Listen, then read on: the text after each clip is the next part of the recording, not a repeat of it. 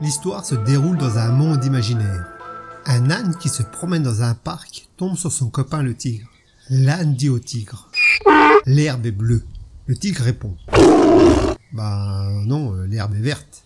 La dispute s'envenime et tous les deux décident de soumettre la question à l'arbitrage du lion, le roi de la jungle.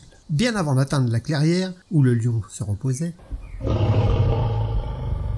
l'âne se met à crier Votre Altesse, Votre Altesse, n'est-ce pas que l'herbe est bleue? Le lion lui répond Effectivement, l'herbe est bleue. L'âne se précipite vers le lion et insiste Le tigre n'est pas d'accord avec moi. Il me contredit et cela m'ennuie. S'il vous plaît, punissez-le. Le lion déclare alors Le tigre sera puni par cinq ans de silence. L'âne se met à sauter joyeusement et continue son chemin, heureux et répétant Oh, pardonnez-moi, je vais traduire. L'herbe bleue, l'herbe est bleue, l'herbe est bleue. Le tigre accepte sa punition, mais demande une explication au lion. Votre Altesse, pourquoi m'avoir puni? Après tout, l'herbe n'est-elle pas verte?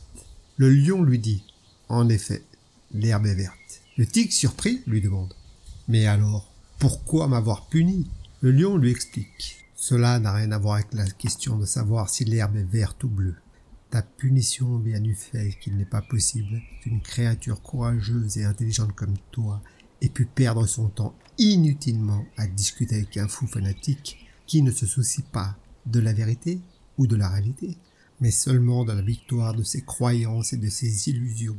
Ne perds jamais ton temps avec des arguments qui n'ont aucun sens. Il y a des gens qui, quelles que soient les preuves qu'on leur présente, ne sont pas en mesure de comprendre, et d'autres aveuglés par leur ego, leur haine et leur ressentiment, ne souhaiteront jamais qu'une seule chose, avoir raison même si elles ont tort. Or, quand l'ignorance crie, l'intelligence se tait. Merci d'avoir passé du temps ma compagnie. N'hésitez pas à liker, laisser un petit commentaire ou vous abonner et à bientôt pour de nouvelles aventures.